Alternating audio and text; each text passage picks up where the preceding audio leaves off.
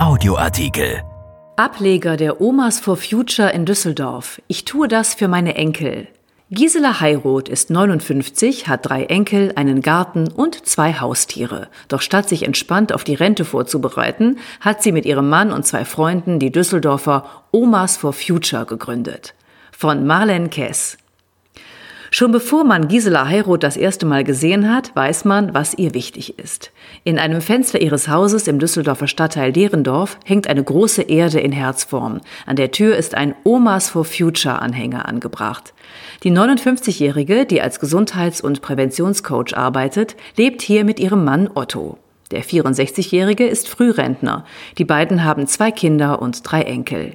Ich tue das für Sie, sagt Heiroth. Ihnen möchte ich eine lebenswerte Erde hinterlassen. Vor einigen Monaten hat sie deshalb gemeinsam mit ihrem Mann und einem befreundeten Paar aus Düsseldorf eine Ortsgruppe der Organisation Omas for Future gegründet. Angelehnt an die von Schülern und Studenten angestoßene Klimaschutzbewegung Fridays for Future sind die Omas for Future seit August des vergangenen Jahres eine Anlaufstelle für die ältere Generation. Explizit aber nicht nur für Omas, sondern auch für Opas und natürlich auch Menschen, die keine Enkelkinder haben, sagt Heiroth. Ihr und ihren Mitstreitern ist es wichtig, möglichst viele Leute der Generation 50 plus ins Boot zu holen. Die Ziele der Gruppe sind die gleichen wie bei ihrem globalen Vorbild. Lebensgewohnheiten und Konsumentscheidungen überdenken, nachhaltig leben, Klima- und Umwelt schützen.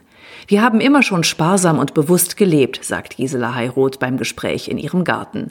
Dieser ist bewusst verwildert angelegt, bunte Blumen, viele Insekten. Aber das Thema hat uns nicht mehr losgelassen. Den Anstoß für die Gründung der Ortsgruppe gab dann eine Aktion in der Gemeinde der Heirots. Klimafasten mit Themenabend zu Plastikverbrauch, Energiesparen, Ernährung und Co.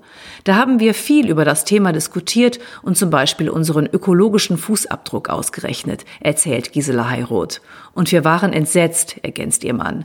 Eingeladen wurden sie dazu vom Pfarrer der evangelischen Terstegen-Gemeinde, Jürgen Hoffmann, 61, und seiner Frau Felicitas, 59.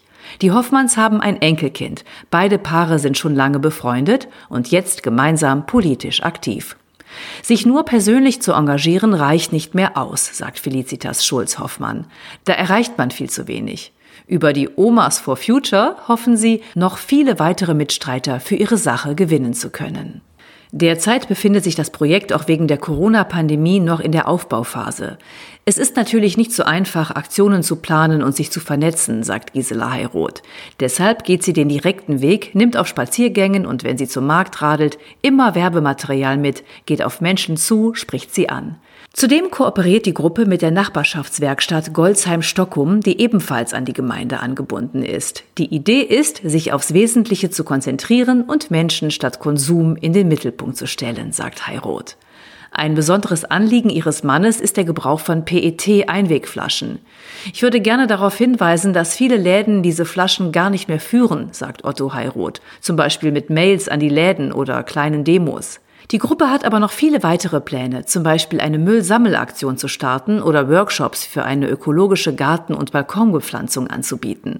Außerdem würden sie sich gerne mit anderen Aktivisten aus Düsseldorf vernetzen, auch solchen, die sich zum Beispiel gegen Rassismus einsetzen. Eine weitere Idee ist, eine generationsübergreifende Ideenwerkstatt für Klimaschutz zu gründen. Die Expertise der älteren Generation sollte genutzt werden, sagt Jürgen Hoffmann. Zum Beispiel für den Bau von Nistkästen für Vögel oder die Herstellung von Seife.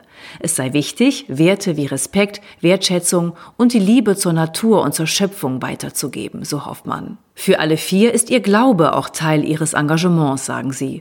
Um gleich im nächsten Satz zu betonen, das ist natürlich keine Voraussetzung, um mitzumachen.